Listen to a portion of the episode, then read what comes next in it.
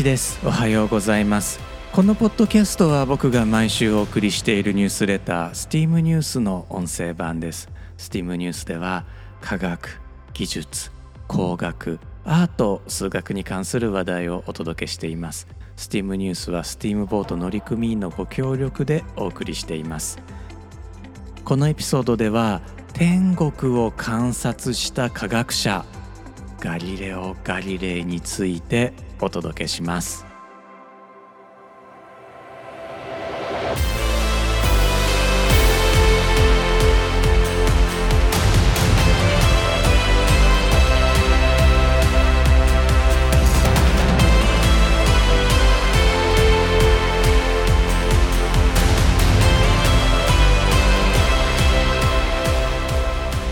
改めまして1です。このエピソードは2023年6月8日に収録しています。毎月10日は科学系ポッドキャストの日ということで科学系ポッドキャスター有志による連携企画の一環としてこのエピソードもお届けしています。今月のテーマは観察ということで、えー、僕たちはガリレオ・ガリレイについてお話をしていきます。どうぞ25分間お付き合いください。カリフォルニア州ロサンゼルスにゲッティセンターという美術館があります。世界の美術品が集められていてえー、入ってみるとルパン三世になった気分になれる場所です。僕も大好きな美術館でなんと入場無料なんですね。このエピソードでお届けするお話はこの美術館に収蔵されているある作品と関係があるんです。その作品とはフランスの画家アントワーヌ・カロンの1570年頃の作品異教徒の哲学者を改心させたアレオパゴスのディオニシオという、まあ、絵があるんですがこの作品日食をモチーフにしているんですね。でこの日食なのですが絵の所有者ゲッティセンターは1571年1月25日または同じ年の7月22日の日食をモデルにしたのではないかというふうに推定をしています。確かに年代的には合っているのですがあ僕はですね16世紀の日食リストを詳しく調べてみたんですね。そうすると1571年の日食がフランスから見えた可能性はかなり低いんじゃないかという結論に至りまして。でこれはですねまあ僕の推測なのですがおそらくは1567年、絵が描かれたもうおそらく3年から4年前の1567年4月9日の金環皆既日食をモデルにしたのではないかと睨んでいます。こちらの日食はフランスでもそしておそらくイタリアからも見られたはずだと僕は認識をしています。この日食の日ガリレオ・ガリレイは3歳でした。日本では習い事は数え7歳からつまり満6歳からという通り3歳ではまあ何も覚えてないとは思うんですが、まあ、それでもガリレオの家族はガリレオに繰り返し日食の話を聞かせたのではないかと思います。音楽理論家という時代的には数学者のような存在でなおかつアーティストでもあったガリレオの父ヴィンチェンツォはガリレオに時に天空の神秘を話して聞かせたのかもしれません。ガリレオは晩年に視力を失うのですがそれまではいつも天体の観測をしていました。実際ガリレオが視力を失った理由は彼が太陽を観測しすぎたせいだと言われています。1609年ですからガリレオが45歳の時彼はオランダで望遠鏡が発明されたという噂を聞きつけて望遠鏡を自作します。オリジナルの望遠鏡はオランダのメガネ職人ハンス・リッペルハイによるものと考えられていますが結局この望遠鏡はガリレオ式望遠鏡という名前で歴史に残りました。ずるいとは思わないでください。ガリレオは望遠鏡デザインを創意工夫し世界で初めて天体観測に耐えうる望遠鏡を独力で組み上げたんです。そうなんです。ガリレオは自作の望遠鏡を天体へと向けました。いいですか？17世紀に望遠鏡を天へ向けたんですよ。天国ですよ天って。現代の日本の感覚で言えば、まあ、僕男だからこういう例えをするんでしょうけれども女湯を望遠カメラで覗くようなものですよ。友人のフランス人男性になぜ日本人は見るだけで満足するのか我が国ではゴニョゴニョゴニョっていうふうに問い詰められたことを思い出したのですがそれはさておきですね、えー、まあ17世紀という時代を考えると天に向かって望遠鏡を向けるということは、まあ、それなりにハレンチなことではなかったのかというのがまあ僕の想像なんですね。ガリレオは初めて見た月の様子をスケッチしています。宇宙人の目撃者に限って絵が下手という、まあ、有名な法則有名じゃないかもしれません。これマーフィーの法則の中の一つなんですが、まあ、そんな法則があるんですね。ただガリレオは絵も上手でした。メールでお送りしているニュースレタースティームニュースでは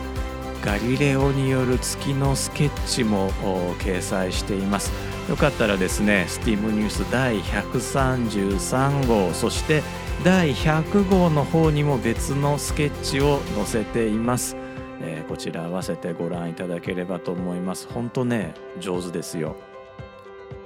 ガリレオが見た月には大地があり海がありました。少なくとも彼にはそのように見えました。生命力にあふれているのは地球だけではなかったんです。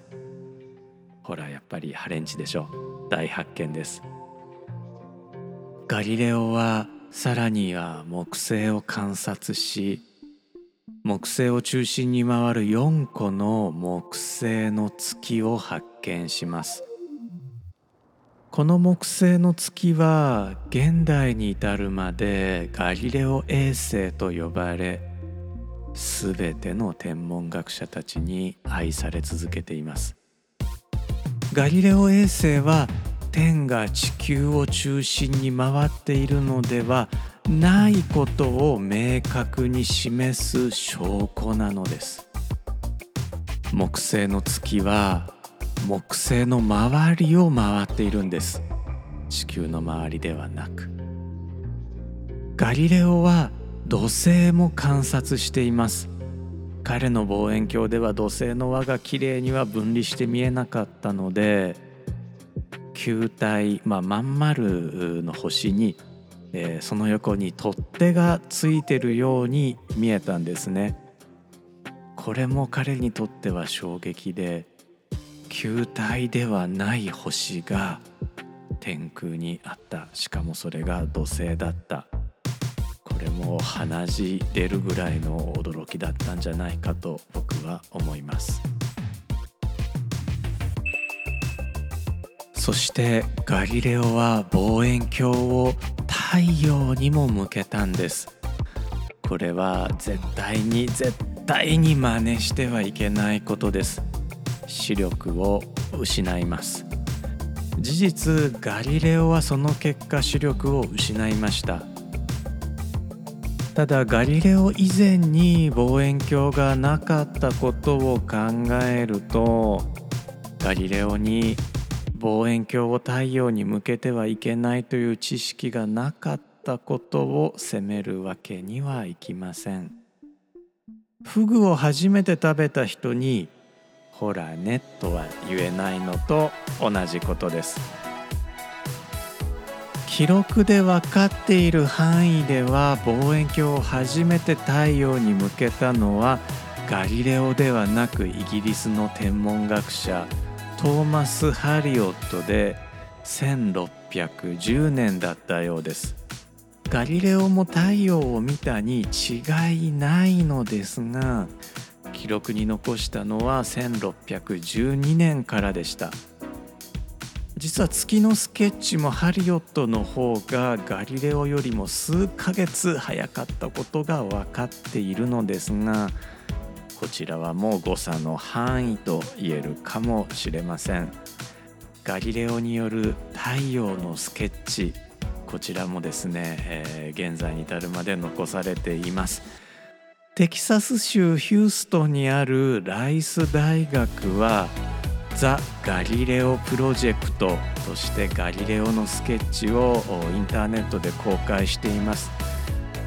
その中の1点をメールでお送りしているニュースレタースティームニュースにも掲載しています。こちらもですね非常に精緻なスケッチです。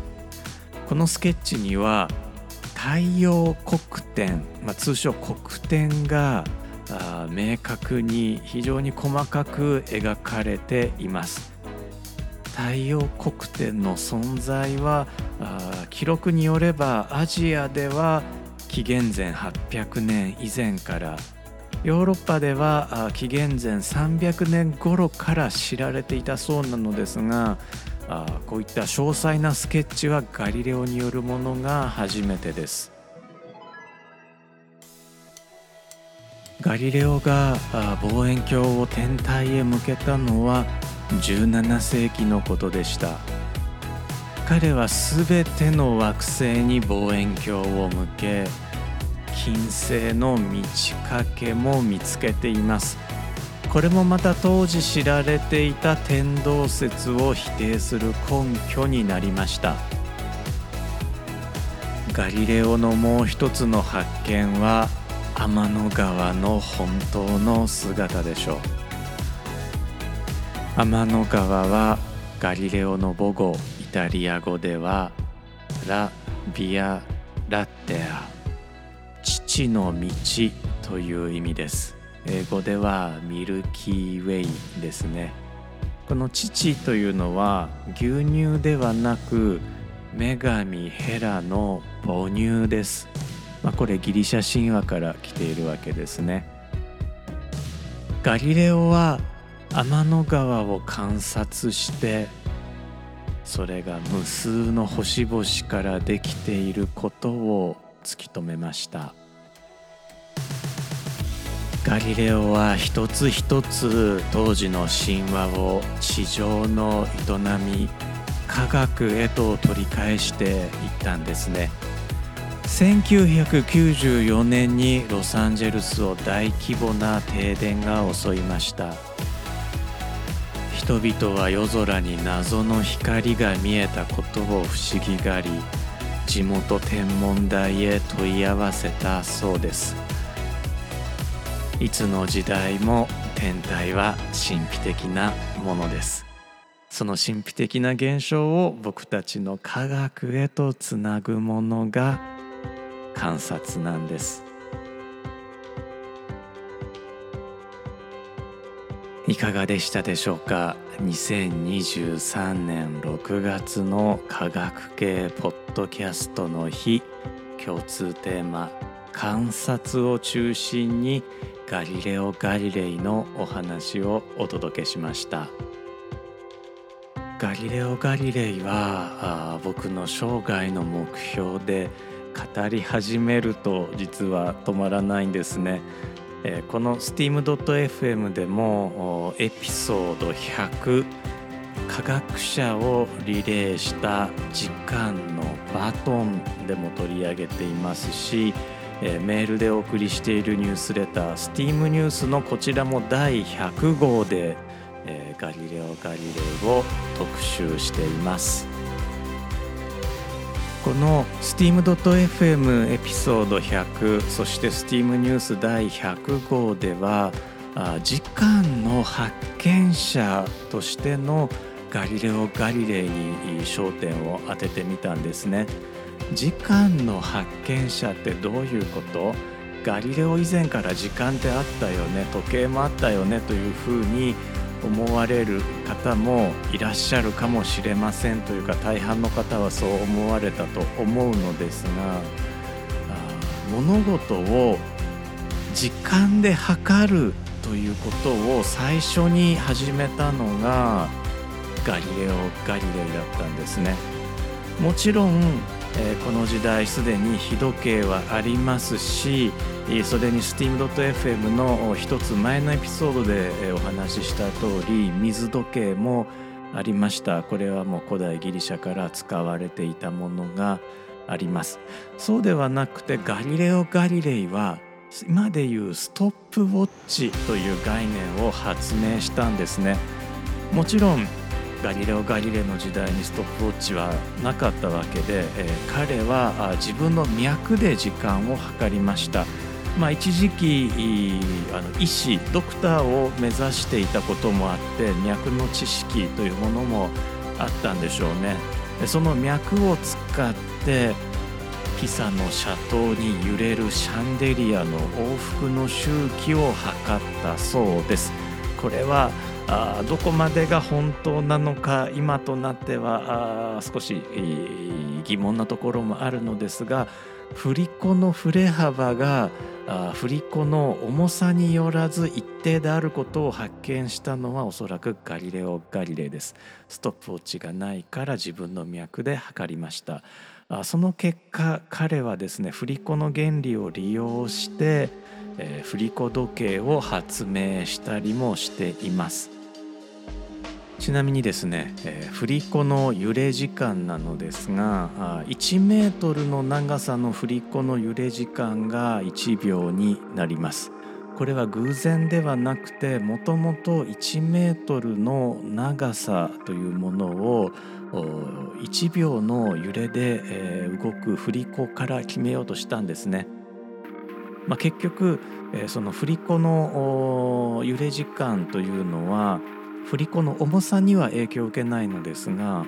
まあ、地球のどこでやるかというね、えー、この位置に影響を受けることが分かって、まあ、振り子によるメートルの定義というのは見送られたのですが、まあ、そのぐらいガリレオ・ガリレイの発見というのは現代でも生きているということなんです。ガリレオの業績はまだまだあります。彼はあ僕に言わせると世界初の科学ジャーナリストなんですね。当時学問の言葉はラテン語というふうに決められていました。それが常識でした。学術というのはラテン語で、えー、語られなければならないというふうに、えー、言われていました、まあ、江戸時代の日本でいうと正式な文章は漢文でなきゃねみたいなのと似ているんじゃないかなと思います、えー、母語ですね。ガリレオ・ガリレイにとってはイタリア語、まあ、日本人にとっては日本語というのがまあ母語誰もがしゃべることができる庶民の言葉だったわけですが当時学問というのは学問の言葉で語られなければならないという決まりがありましたこれはガリレオ・ガリレイ以降もですねニュートンも例えば書籍をラテン語で書いたりしています。ところがガリレオは、え、イタリア語で書いたんですね、え、有名なものが「天文対話」という本あの日本語で訳すと「天文対話」というふうにえ、なっている「ダイアロゴ」という本ですね。こちらイタリア語で書いたんです、え、そこでは地動説を説明するためにすごく分かりやすく書いているんです。対話帳で。これ天文対話というのは3人の登場人物の対話形式で書いているんですね。これ今のポッドキャスト、まあ、対話式のポッドキャストに通ずるものがあるんじゃないでしょうか。僕はガリレオ・ガリレイに憧れてこうして科学コミュニケーションをしているんですがその割には一人でやってるっていうのはちょっと矛盾ですね。対話しないといけないですよね。ポッドキャストはやっぱり対話がいいですよね。はいあの考えます。一方ですね、えー、この天文対話を出版したことで実際これはベストセラーになったのですがあこの天文対話に登場する人物シンプリチオまあ語感としては、うん。まあ、僕はこれ日本語に訳すとバカボンっていう風になるんじゃないかって言ってるんですが、まあ、あシンプルな頭の人ですよね、えー、シンプリチオ。これが、まあ、誰かがあ告げ口をしたんでしょうね。ローマ教皇にこれは教皇陛下のことでございますっていうふうに、えー、告げ口をしたんだと思います。もともとローマ教皇とガリレオは良好な関係を持っていたのですがこの後急速に関係が冷え込んでいってえー、ついにガリレオは有罪判決を受けてしまいます、えー、そして、えー、フィレンツェ郊外の別荘に軟禁されてしまいます。しかも太陽を直接見たことがたったって、まあ、おそらくですね。おそらくそれがたたって、えー、失明してしまいます。それでもですね好奇心が衰えなかったのかあまあ、弟子たちと一緒になんでしょうが振り子時計を発明して図面なんかも書いています。これ本当に勇気づけられる話ですよね。ガリレオの弟子の一人エヴァンジェリスタ・トリチェリ彼もですね偉大な物理学者になりました。トリチェリは水銀を使った気圧計を発明していまして、え、ま、その副作用で世界で初めて真空を作り出した物理学者にもなりました。うん、まだまだ話足りないのですがあお時間が来てしまいました。あこのエピソードも最後まで聞いてくださってありがとうございます。それからコーヒーの差し入れも本当にありがとうございます。よかったら概要欄からあ見てみてくださいね。概要欄に2023年6月科学系ポッドキャストのまとめページへのリンクも置いておきます。よかったら他のポッドキャストもチェックしてみてください。steam.fm の1でした「